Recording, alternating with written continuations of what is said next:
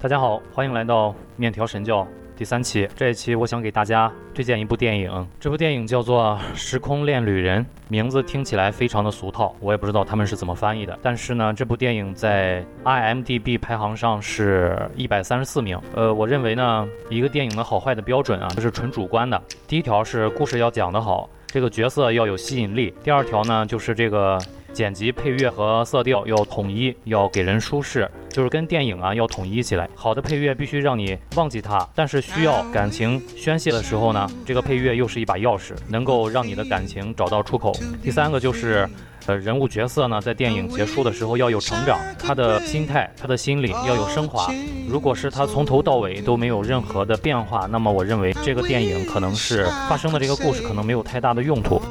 我来介绍一下演员啊，导演理查克蒂斯是一个知名的老牌爱情片的导演。然后呢，演父亲的角色呢是《海盗电台》里面船长老爵士，叫做比尔奈伊。这次诠释的角色非常到位，是一个非常慈祥开朗而且有幽默感的老父亲，演了一个大学教授吧，大学退休教授。然后呢，男主人公演过《哈利波特》，女一号是《奇异博士》的电影里面的。伴侣，然后里面还有非常性感的小丑女在里面客串。呃，主人公的妹妹呢，我非常喜欢。之前在说过的那个公关里面讲过，她是那个女毒蛇，女二号，叫做莉迪亚·威尔逊，长相高冷，但是角色性格活泼，显得反差非常的大。还要一提的就是里面另外一位客串的女角色，叫做凡妮莎·科比，长得也是非常漂亮，演过《碟中谍六》和《速度与激情》的最新的这一部，相信看过的都会对她有印象。这也是我后来再看的时候发现的，当时就没有注意到。嗯，这部电影呢是一个披着科幻外衣的轻喜剧。我其实不太喜欢看爱情片儿，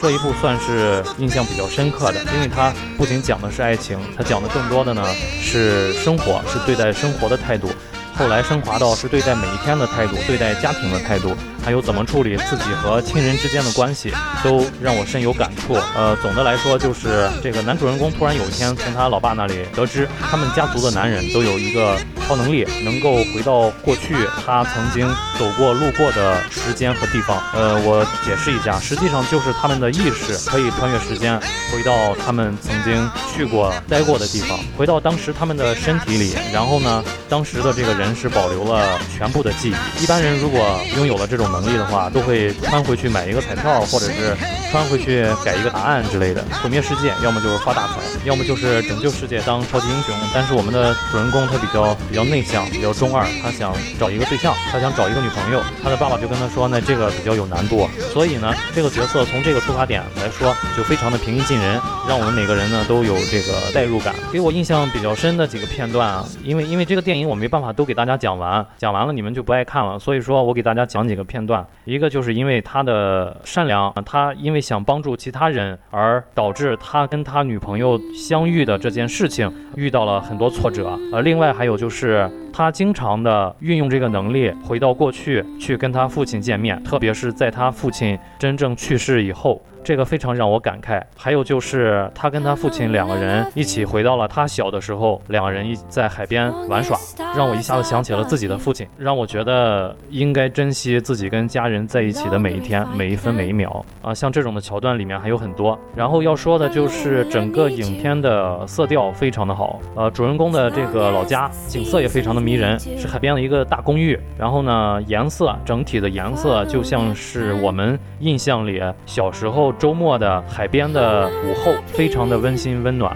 而且时间过得非常的缓慢，无忧无虑的那种感觉，空气特别清新。还有海风的味道，让人非常想留在那个地方，不想出来。呃，这可能就是大家记忆里故乡带给人的感觉，或者是童年带给人的感觉。呃，导演对颜色的把控，还有这个氛围的这种的调节，非常的得心应手。到了主人公进入到城市之后呢，整个的颜色也会轻微的发生变化，让人感觉到跟家庭的那种差异，但是不会反感，只会让观众慢慢适应。适应之后，我们反而会更加怀念在他故乡的那种。色调，估计这也是主人公想让大家在看完电影之后的一种留恋吧。男主人公最后呢，他明白了，也就是说他的这个心理也要得到升华了，就是多么美好的未来都不如有缺陷的当下，珍惜现在，珍惜和家人相处的每一秒钟，才是他要做的，你要做的，我要做的最重要的事情。哪怕有遗憾，也是最美丽的遗憾。这部片子强烈推荐，嗯，全家人一起看。我是给我的姑娘写了一份片单，想让她在懂事之后呢，一步一步一步挨着看。我觉得电影可以教给我们很多做人的道理。